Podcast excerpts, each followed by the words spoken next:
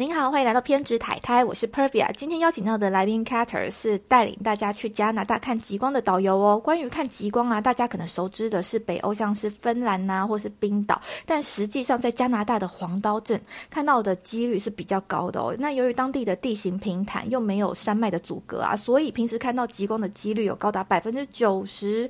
我们今天就来欢迎 Cater 来跟我们聊聊到加拿大看极光的一切吧。Hi Cater。Hello，我是 Cater。哎，你是什么因缘机会下想说？要来大家看极光哦。其实我来加拿大之前就很常听到有人在讨论黄刀或是一些极光的资讯。因为我这次来是拿打工度假签，所以我想说只有一年的时间，然后就想要试试一些比较特别的工作环境。然后结果就来面试这个极光导游工作。结果不来还好，一来发现哎，这个工作还蛮适合我的，做的蛮开心的这样。所以你是拿度假签过去的？对对对。哎，那这是在海外打工吗？嗯，就是 working holiday。他现在就是每年在加拿大会有一千个名额，台湾的人，然后因为通常会超过，所以需要抽签。我那一年刚好是疫情期间，比较少人抽，所以基本上就是你有报名的，大部分都会上这样。那表示你很年轻，对不对？因为他有年纪限制。其实也没有，就是因为不年轻，所以还加拿大。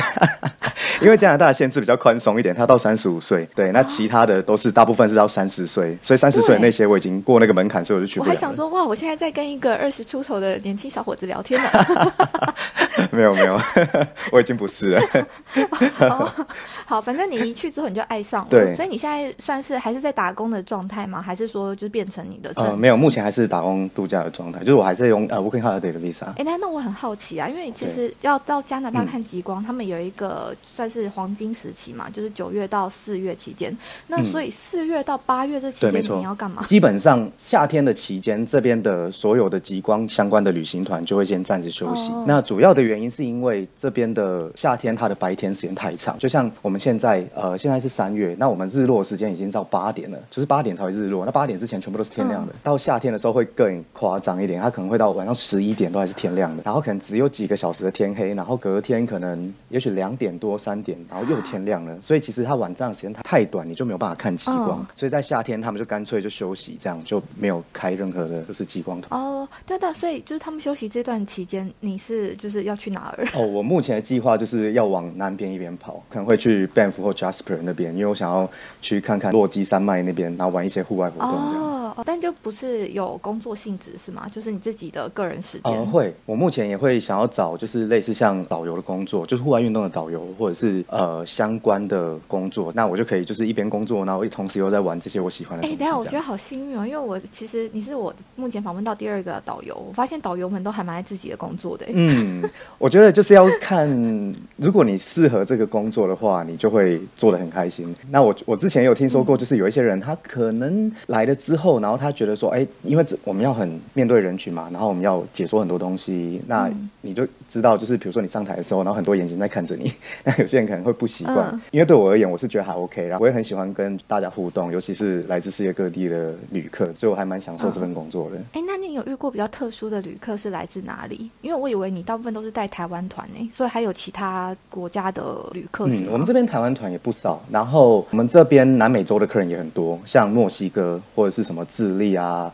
哥伦比亚、澳洲的客人也很多，然后像美国的也有。哇塞！所以你要解释这些故事的时候，要翻成英文。对，所以我们这边英文是基本能力，你至少就是要会英文。然后像我会中文就是一个 bonus，因为我们也很多台湾的客人，或是呃从香港、新加坡或是其他地方的华人，那有一些他们就会比较 prefer 说要讲中文，所以就是有中文话就是一个加分这样。但基本上就是英文是一定要会的。哎，那你这样子带啊，就是看过这么多来自不同国家的旅客。你觉得，例如说像是澳洲人啊，或者是说墨西哥人啊，你觉得他们那种家庭凝聚力跟台湾人比起来有什么不一样吗？我觉得，如果是从澳洲来，或者是从美国来，很多都是那种自己一个人来旅行的，或顶多可能是夫妻。对，然后这边就是加拿大当地人来的也蛮多的。对，那所以大部分可能都是夫妻或朋友。那南美洲来的就比较多，会是一个家庭一起来的。哦，他们的个性也非常的不一样。中南美洲来的客人就是非常的热情，然后非常的好相处。就是你偶尔出一些小 trouble 什么之类，然后他们都很乐天这样的。哦，没关系，没关系，就是各种乐天，就不会计较很多。对，那比较大的问题是说，因为中南美洲有一些他们地方来，他们只会说西班牙文，然后他们英文可能没有办法很流利的话。在沟通上就会有一点小阻碍。哦，那有闹出什么笑话过吗？就例如说，你想跟他讲说 toilet 在哪里，但是他没有听懂。如果他是只会讲西班牙文的那种，你跟他讲 toilet，他可能都不一定听得懂。对，所以你要做动作是不是？所以我们通常 对，或是他们可能一整团里面有一两个人是英文比较好的，那他可能会帮助我们去做一个翻译。嗯那我觉得比较有趣的是，就是各各个地方他们都会有自己的口音。我以前都觉得，比如说哦，我们这边印度人也很多，印度客人也很多，所以嗯我以前都觉得说，哦，像印度的口音已经像是蛮大的挑战对。后来我觉得，就是我遇到澳洲客人之后，澳洲变第一啊名。真的吗？就他们的口音真的，有时候我跟他们讲话，嗯我会发现我跟印度人可能至少还可以听懂六七十趴，我跟澳洲人可能只剩下四五十趴。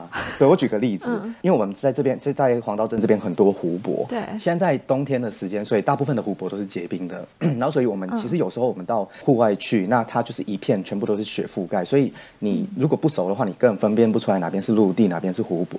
嗯那所以曾经有一位澳洲来的客人，然后他就跟我说，Is that like？Is that a like？然后我就说 like what？然后他说 Is that a like in front of us？然后我就说嗯，like what？然后 后来我仔细的思考一下，我想哦，Is it a lake？哦、lake，yes，that is a lake。超这样，就是他们的口音有时候会口音会重到你根本完全 no idea，就是不懂他在讲什么。所以有时候在车上，然后你知道我们就是需要跟客人小聊一下，不然其实在对车上很尴尬很无聊嘛。对，就跟他们聊天的时候，尤其我们最近这边很多就是路边在罢工，然后他们就会跟我对讨论一下这些话题。那中间当然又会讲到一些专有名词的时候，就会更困难，因为他们的口音太重了，然后你就会双重困难，你就 需要思考一下才有办法回应哎，。他罢工的英文是什么啊？呃，他们现在是讲做 strike，、对，呃，然后他们就会讲说就，哦，他们是为什么要罢工？那他们想要争取什么？他们罢工多久了？啊，他们是什么单位来的？什么公司的？什么等等之类的，所以就会讨论到一些比较社会议题相关的东西，所以就会用到非常多的专有名词。哇，对，那正常情况下的话，跟一般讲英文的人讨论，其实我觉得还 OK，对但是他们的口音实在太重了，所以我就有点吸收有点困难。对，然后就会想办法要跟他们解释，嗯但是有时候真的听了两三次都没有办法的时候，我就会。想出一个办法，就是说，OK，我就会讲我自己的，反正我听不懂你在讲什么，哦 然后我就跟着这个议题分享一段自己的想法。那如果说，哎，刚好是跟他问的相关的，就 OK。那如果跟他问的不是相关的，他就会用另外一个方法再描述一下他的问题，这样就会比较容易找到台阶下。这样，哦，对对对，或者是学日本人呢，他们很多那种语助词啊，就嘿，对对对，这也是一个方法。对，他说，Oh yeah，that's right。对之类的，假装自己懂。有互动的感觉。对，其实听不懂，但要假装懂，这样 有时候会这样。对装懂嗯，不懂装懂。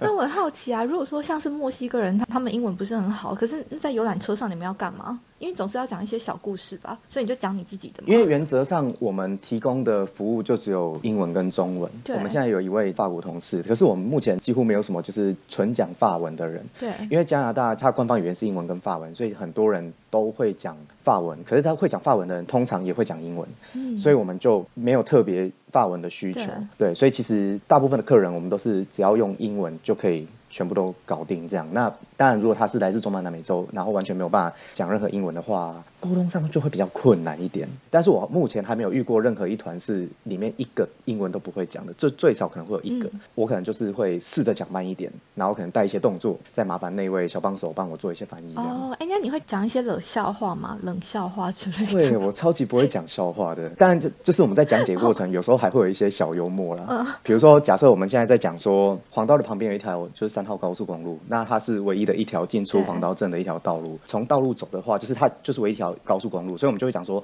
哦，那你在黄道镇的话，这里通常就是不太容易在这边犯罪对。那因为就是这也没地方可以跑，因为你就只有这条路，那不管警察怎么找，都一定找得到你。这样 就类似像这样子。对，那也要真的听得懂哎，不然的话，不然的话会没有办法 catch 到对，如果听不懂的人，我们就会有没有自己补上。哦 但是如果是欧美的人，他们大部分都还听得懂。哦就我们就说，哎、你知道为什么这里犯罪率很低吗？然后就说啊，为什么？我就说哦，因为这里就是唯一的一条路啊，所以你怎么逃都逃不掉这样。然后他们就会会心一笑。哦，哎，好可爱哦。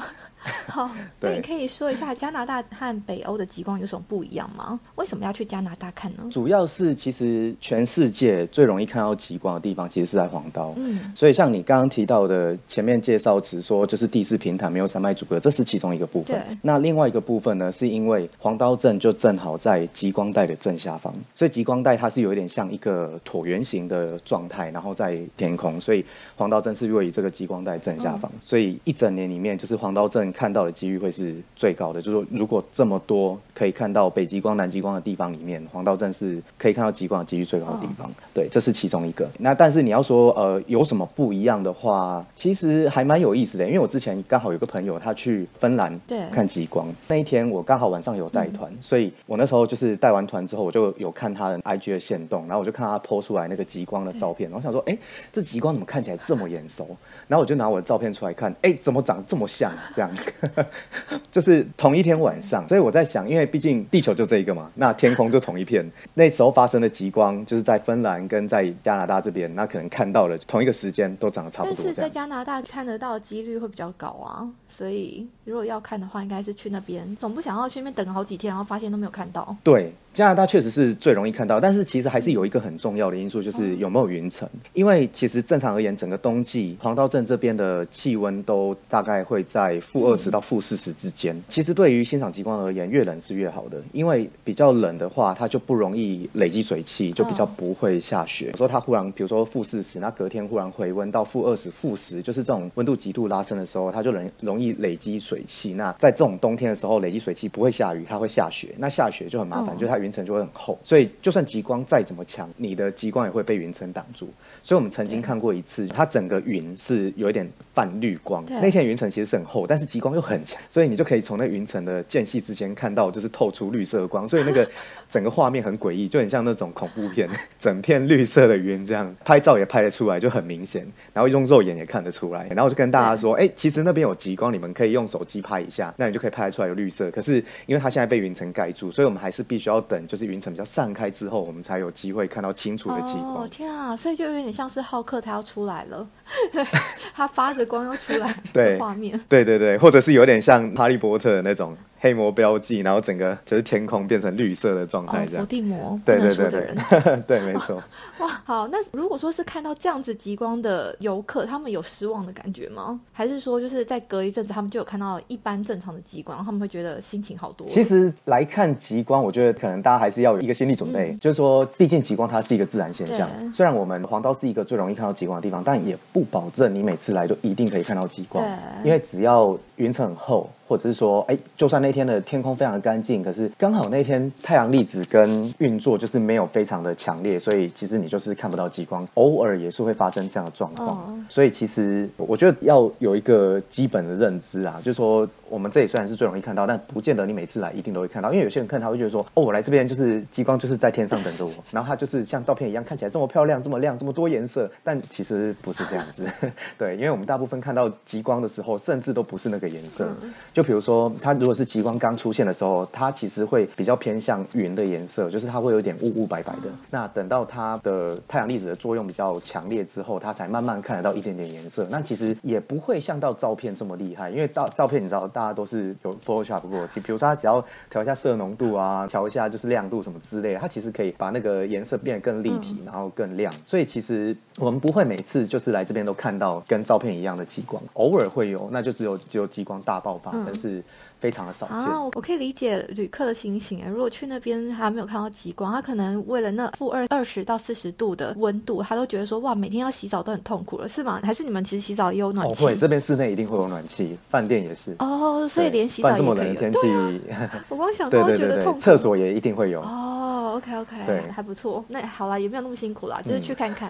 就是只有在看极光的时候比较辛苦，因为通常我们停留的点都是在某一个湖泊的旁边，嗯，因为也会。离都市比较远，嗯它又靠近湖泊，所以那个地方通常都会比城市还要再冷。比如说，假设城市这边是二十五度，那那边可能是负三十，就是负二十五跟负三十的差别。那但是因为你靠近湖边，所以你的体感可能又会更低，可能到负三十五、三十六那种感觉。对，就像台湾是湿冷一样。嗯嗯，对，没错。好，那如果除了赏极光之外啊，就是在黄刀镇那边，因为极光一定是晚上的时候看嘛。那白天的时候，你们通常会安排什么样的活动？如果是要抱团的行程的话，就有像是狗拉雪橇，然后冰上钓鱼、雪上摩托车、大脚雪鞋，或是我们也有城市导览跟那个冰路探险。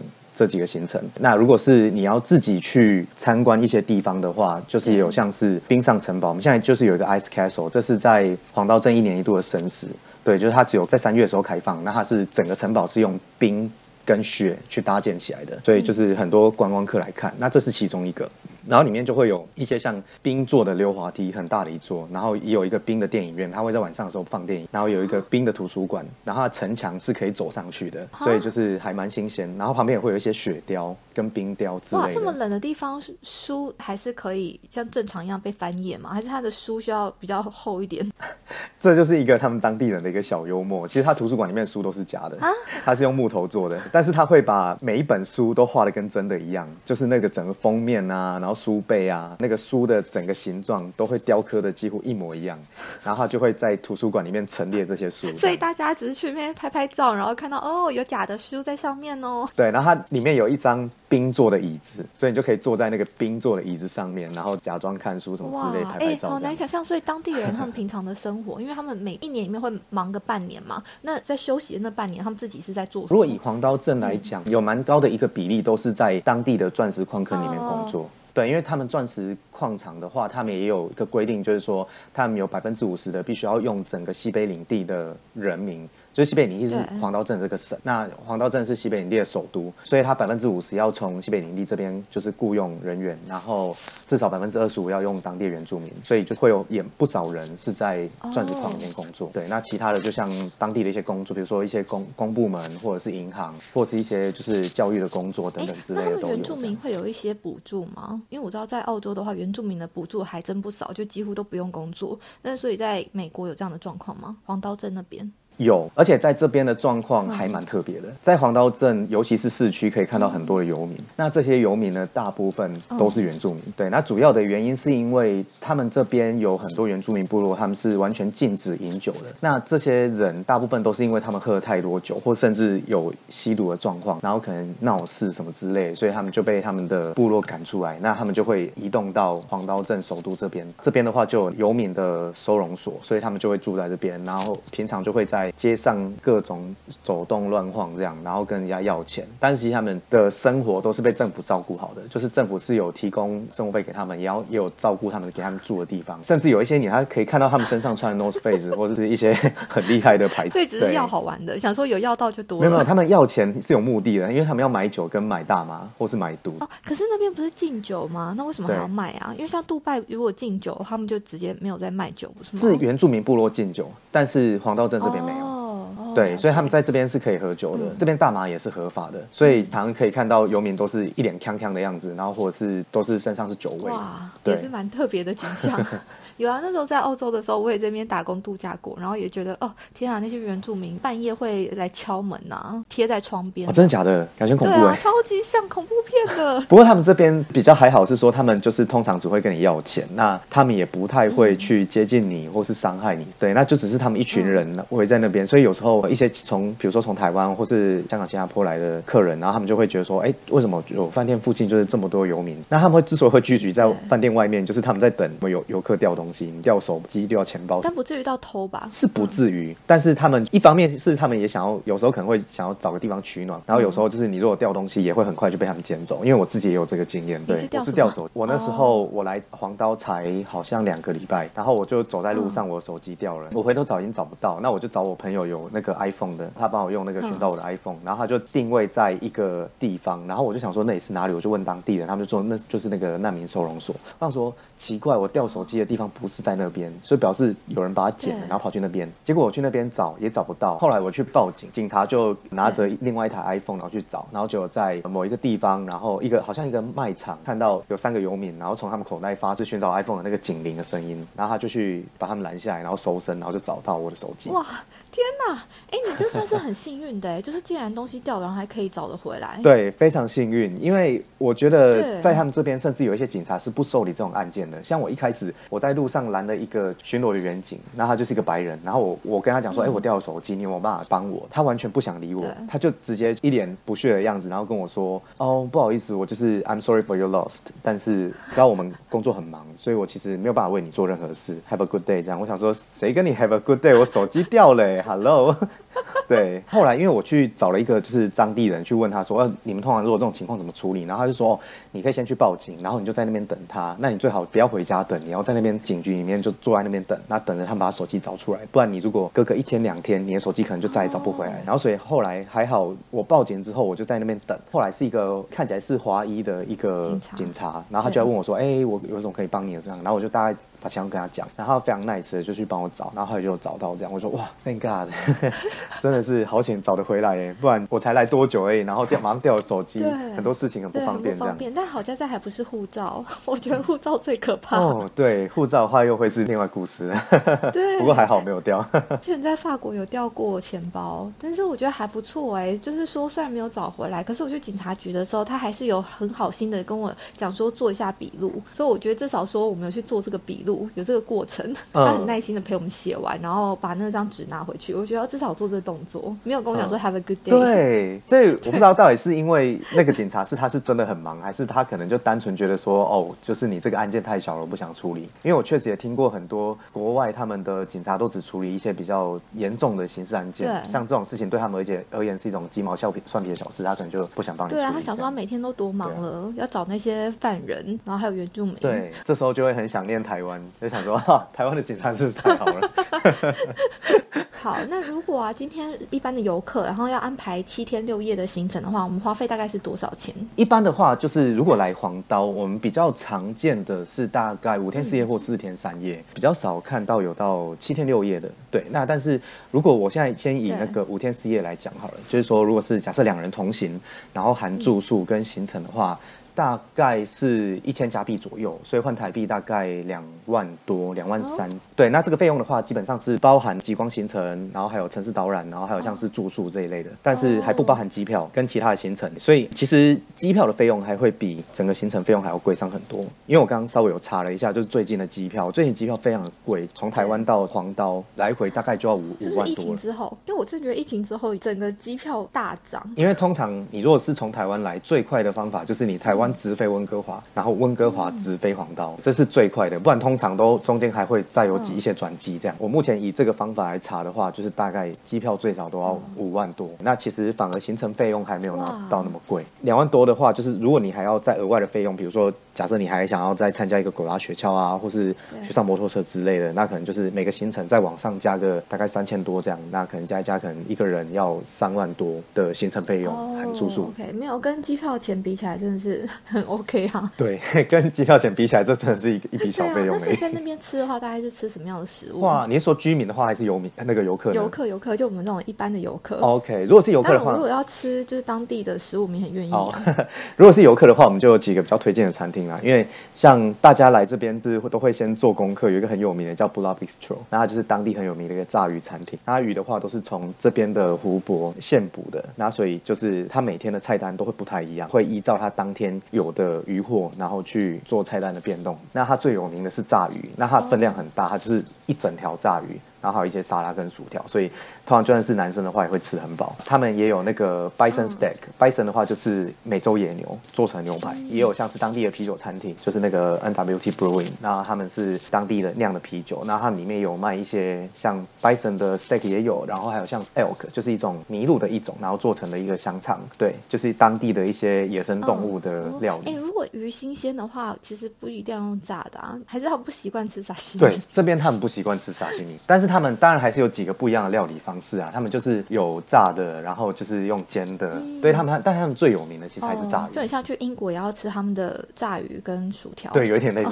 这个概念。好，那如果说今天我们要去看极光之前，我们需要准备什么样的道具吗？或者是除了厚衣物以外啊？因为可以想象去那边应该是很冷，那我们需要多准备一些什么样的东西吗？我觉得保暖的衣物是非常重要。可是其实如果是从台湾出发的话，其实你台湾那边。平常会穿到任何保暖衣物来这边都是没有用的，就是你会感受到什么叫做薄如纸片。因为台湾的温度再怎么冷，可能就是六度八度那种，不会到零下。但是在这边冬季的话，负二十、负三十，甚至到负四十是非常正常的。那如果再加上你是靠近湖泊，然后或者是说有一些有一点风的话，体感会到负五十都是很正常。那如果我们穿的像是防疫人员呢？你知道，就是大陆之前说防疫人员是包的很紧。那个可能可以防风，但是没有办法防寒。你可能会觉得就是你的身体还是冷的这样。所以有几个方式啊，当然就是一个就是说，呃，你如果有足够的御寒衣物，比如说是御寒的外套，然后雪裤、雪靴、一些围巾、手套之类的。那再不然，干脆就直接来这边直接租，因为比如说假设以五天四夜来讲的话，你租这样一整套，就是包含你的 parka、雪裤、雪靴，然后有有个围那个脸部的 baklava，然后跟 mitten 这样一套五件的话，一天平均下来大概台币一千块左右。那可以耶。嗯，那你这样穿起来其实是整个就很够了，因为你里面就不用再多穿。像比如说我平常晚上出团的话，最里面是一件短 T，然后再加上一件毛衣，然后加上那个外套、雪裤，这样就 OK 了。哦，OK。对，所以它它的功能是很强大的。那甚至你如果穿着这样全身的雪衣，你就算在负三十，你在路上走路，你都会走到流汗。对，因为你就是一只熊了。对，你就是一只行走的北极熊。对，对，每个人都长得胖胖的，这样是很正常的。然后，如果可以的话，也可以先准备一些像暖暖包之类的，因为我之前有看客人带韩国军人用的那种暖暖包。非常厉害，就是它整个是很烫的那种，那个东西好像在这里买不到。所以你意思说，比我们在 Seven 看到的还要再厚哦？对，它很厚，然后很大一包。之后有跟他借来，就是摸摸看，那个温度真的是，你用赤手这样摸着，有时候会烫到。它就是真的是很热的那种。所以它是在虾皮上买的吗？不然要从哪里买啊？对，虾皮好像买得到。韩国军人用的暖暖包，对这几个关键字。对对对，这个关键字应该是可以 找到。然后还有，如果说要来拍极光的话，但你如果有相机是最好的。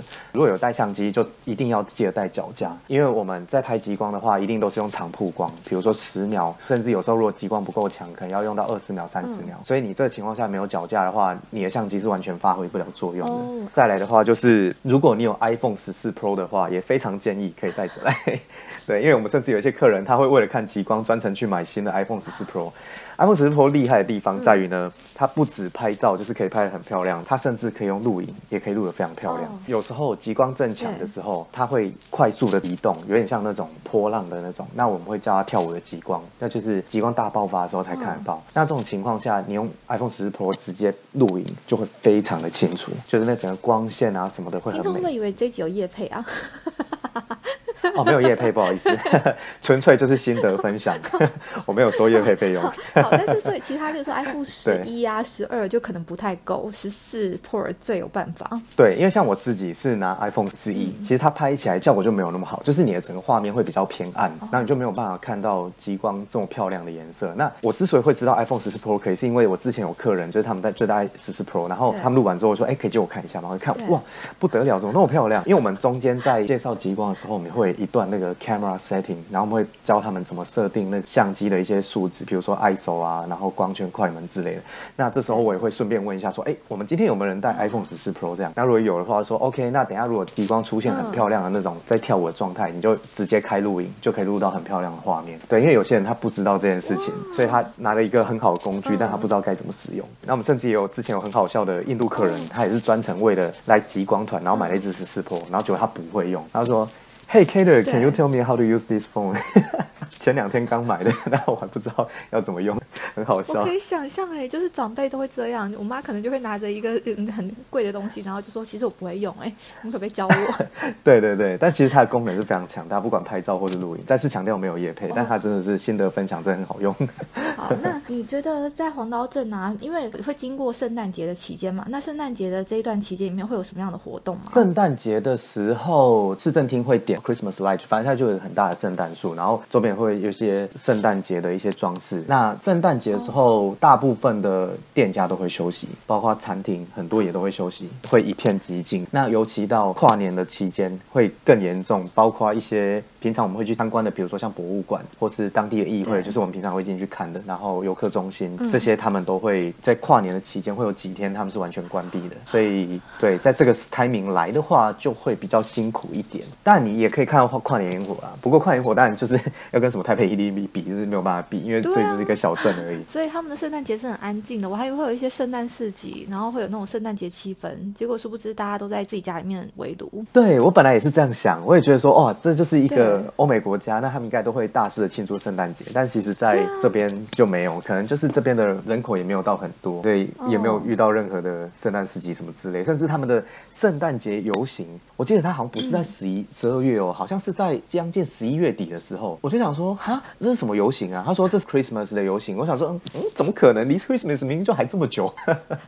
他们可能要放假啦，Christmas 的时候要放假，所以往前先庆祝了。对，我就非常 confused。然后还有包含他们的跨年烟火很特别，因为我们一般的跨年烟火，不管在哪个国家，它是不是都是倒数五四三二一完，然后就 Happy New Year，然后就放烟火。对但是这边的烟火它是晚上八点放。啊？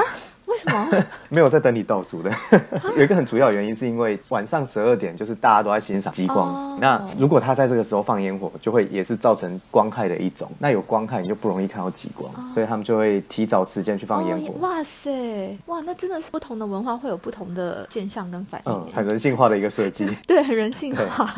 好，所以这告诉我们，呃，要看极光，除了九到四月以外，因为我上网查，他们讲还有一些月份，然后十还十一月是湿气比较重的时候，也要避免那时候去，因为它雨季的话就更不容易看到极光。，对，大概十月开始就会陆续开始下雪，所以下雪的时候就相对不容易看到极光。那极光的最佳观赏季节呢、嗯是三月跟九月这两个月份，这两个月份分别是春分跟秋分。那这两个时间是太阳最接近地球的时候，所以它太阳粒子的活跃程度也会更强，所以这两个时间几乎是每天都可以看到极光。就像我们最近从二月中到现在，几乎每天晚上都看得到极光。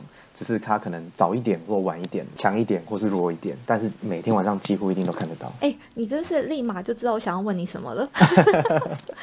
对我有 sense 到，对，好，那大家记得就三月跟九月哦。对，三月跟九月。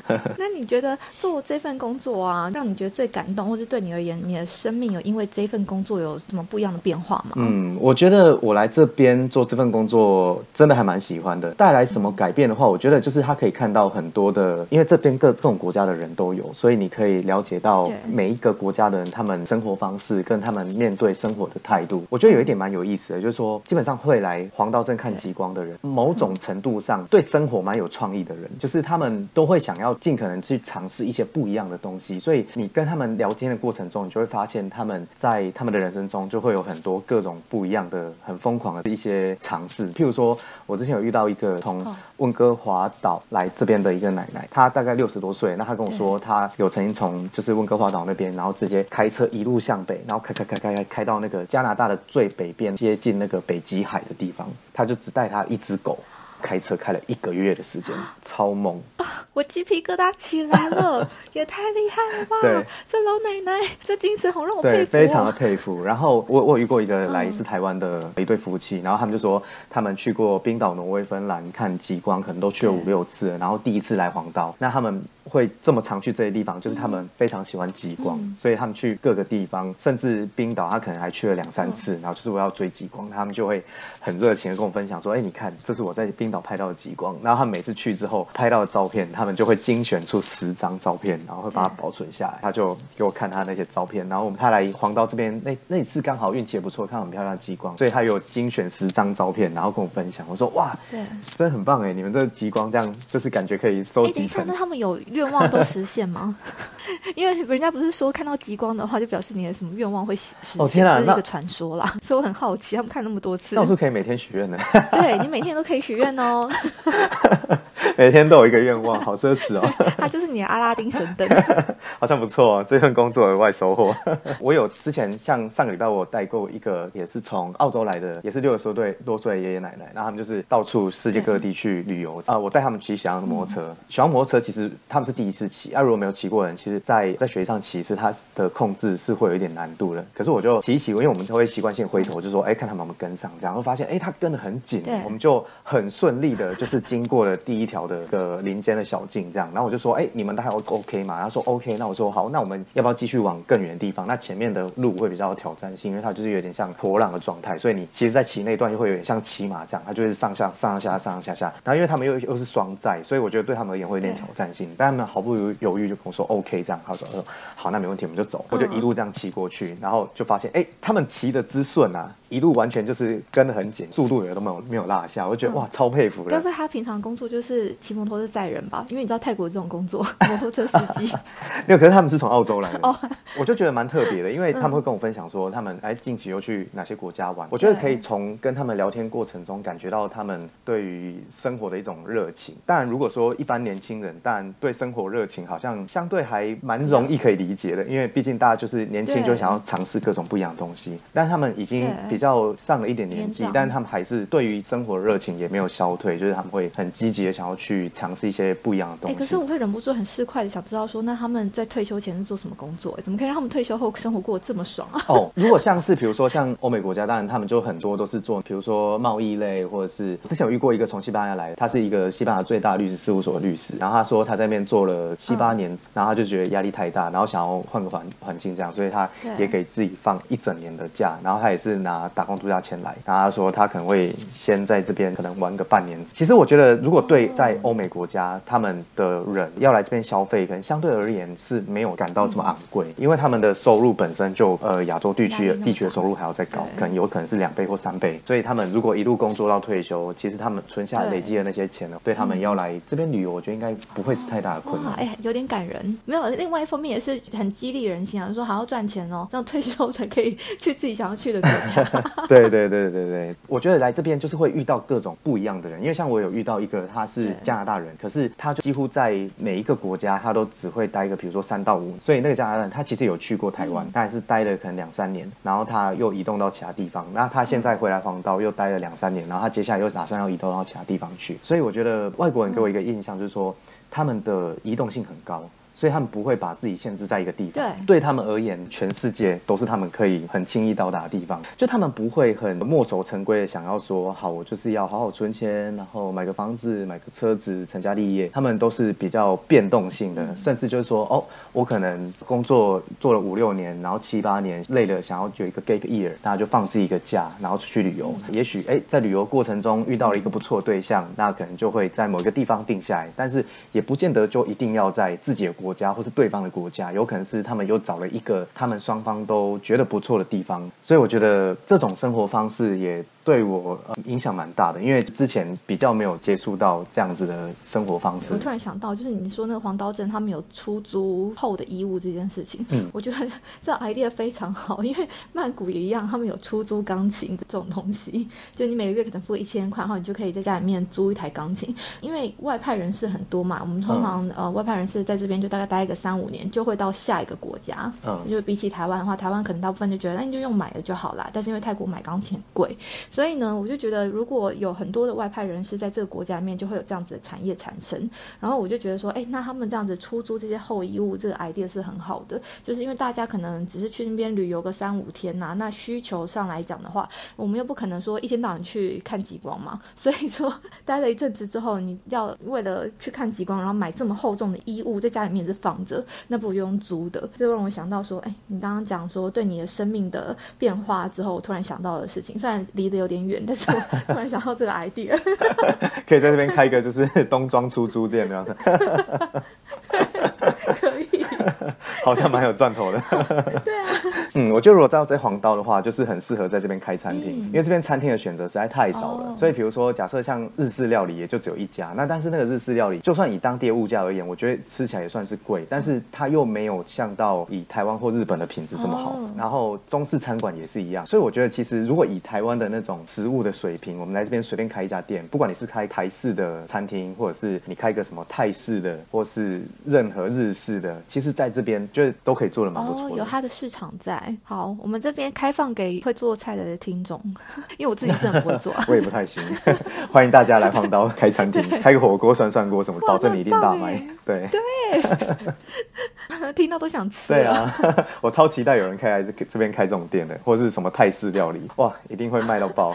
好，你就可以呼吁你的旅客的，因为因为一定有旅客就是去那边玩完之后很喜欢，然后希望之后可以更长的待在那边。对，哎，这个 idea 不错，我下次可以跟大家推荐看看，搞不好里面就有厨师。对啊，他之后就在这开店。对，说不定厨艺也不用太好，只要不要像我，我每次吃自己的料理都会拉肚子就好了。所以至少能达到不会拉肚子的程度。对，我觉得他只要 standard 的水准。其实来这边应该就可以生意做的还不错，大力推荐。好，我们助其他人一臂之力。好，那你有没有给对于想要去加拿大看极光的旅客一些建议？像我们刚刚有提到，看极光的话，三月跟九月是最佳的季节。那这两个时间呢，其实它还是有一点差别。因为三月的话，就是适合比较怕冷的人，因为九月的时候其实还没有这么冷，它大概九月底十月初的时候才会开始慢慢下雪，所以那时候的温度可能是接近零度，所以还算是凉爽的天气。湖泊也都还没有结冰，所以有时候如果极光比较强的话，你甚至还可以拍到就是在湖泊上那种极光的倒影，那整个照片的画面会很好看。所以你说如果怕冷的话，应该是在九月的时候去。对，九月。哦，如果是三月的话，就适合那种就是你想要来看那种雪国风光，就是一片白茫茫的状态。呃，也会有一些雪上活动可以玩，比如说像 snowshoe 啊、snowmobile、狗拉雪橇这些，就是都是要下雪的天气才可以玩。然后再就是像三月的时候也会有 ice castle，因为他们是固定在每年的三月。然后再就是说，因为三月的湖泊已经就是结冰的非常够，所以 ice road 都会开启，所以你也可以就是到 ice road 上面去走走看看，因为算是一个蛮特别的景象，就是整个湖泊是结冰的，然后车子是可以开上面，可以在上面骑那个 fat bike，就是它 fat bike 它的轮子的宽度嘛，就是大概是一般脚踏车的两两倍到三倍，所以你是可以直接骑在雪跟冰上面的。哦哇，真的是完全是可以去尝试看看，因为我人在泰国，所以有一种很难想象这么冰天雪地的地方要做什么其他的活对，动。就是三月的话，就会有很多的雪上的那种户外活动。嗯再来的话，就是我觉得装备一定要穿够，然后暖暖包要带好。还有一个很重要的提醒，就是说，如果你要来黄刀镇，尽量行李不要带太多，啊？因为在黄刀这边很常常会掉行李，哦。就是班机延误或是被 cancel 改改航班都是很正常，嗯。但是掉行李的话反而是更麻烦的，因为我们有一阵子大概圣诞节那期间非常多掉行李的对，甚至还有听说过有其他的旅行社，他们一整团可能二十几个人，只有三个人拿到行李。所以十七个人的行李都没有。对，然后所以我们一开始我们我们的客人就也没有拿到行李，然后就非常的生气，这样说，哎，怎么会飞国内线，就是从卡加利转机过来，然后行李就掉了这样。可是后来他们去跟其他的旅客就是聊到的时候就，说哦，好吧，你们十几二十几个人没有十几个人掉行李，他们 心情比较舒坦一点，你知道，痛苦是比较出来的。对，所以。如果可以的话，比如说一个背包，然后加上一个登机箱，因为其实嗯。这里这么冷，你最好的方法就是你就只带基本的换洗衣物，然后跟一些基本的东西，比如说你带个泡面，因为有时候你如果是晚班机到这边，那这边所有店都关了，你可能找不到东西地方可以吃东西，所以你可以带个简单的泡面这样，带随身行李替换了就好。那冬装你就来这边租，所以你也不需要带那种很厚重的衣服，因为说真的，你从台湾带来的那些衣服也不够支撑你在负二十、负三十的情况下这边活动，所以你倒不如就直接这边住，那你就可以少带很多行李。真的，剩下都是给仔。对啊，，真的。然后还有一个就是说，因为呃黄道跟台湾时差十四个小时，所以说很常发生一个状况是说，大家来这边的时候就时差调不过来，一调调调调调嗯四五天，等等到终于 调好的时候，哎，差不多也要回家了，然后回去我再重新调一次时差。所以如果可以的话，你们的休假安排可以，比如说后面再多个一两天，让你回台湾的时候可以做一个时差调整对，才不会说你去上班的时候又挨困。然后很多人通常来这边的话，也会顺道安排一下，比如说去附近的地方，像卡加利亚、班夫或是温哥华，就是有两三天行程。那可能前后加上黄道的五天四夜，就前后加起来大概呃十天或是十二天之类的。因为毕竟机票一趟还这么贵，对对不对？那就一次把附近的地方都玩一玩。想法一样，就觉得机票这么贵，不如就附近要玩一玩。对你如果在黄刀待七天，哎，好像又有点太多了，所以你就可以大概五天四夜左右，然后最多剩下时间嗯就可以去附近的一些城市看看。那如果今天是想要去黄刀镇那边开餐厅的朋友，要怎么样子找到你呢？请联络荧幕荧幕下方的电话，没有了。好啊，你说了我就会留哦。好，可以留我的 IG，IG 也可以找好好，可以可以，陌生讯息你搜。可以可以，对，只要不是怪人，都可以交个朋友。好，可以可以，好的，谢谢。今天谢谢 Cater 来到我们节目上分享这么多关于看极光的事情。那如果呢想要联络 Cater 的话，记得要到他 IG 上留，言。拜拜。如果喜欢今天节目内容的朋友，请别吝于把我们的节目分享给身边的朋友，并且我要呼吁一个好消息：最近发现 Line 有一个社群功能，性质感觉跟粉丝专业不太一样。因为我自己其实很讨厌粉钻这个愚蠢的功能。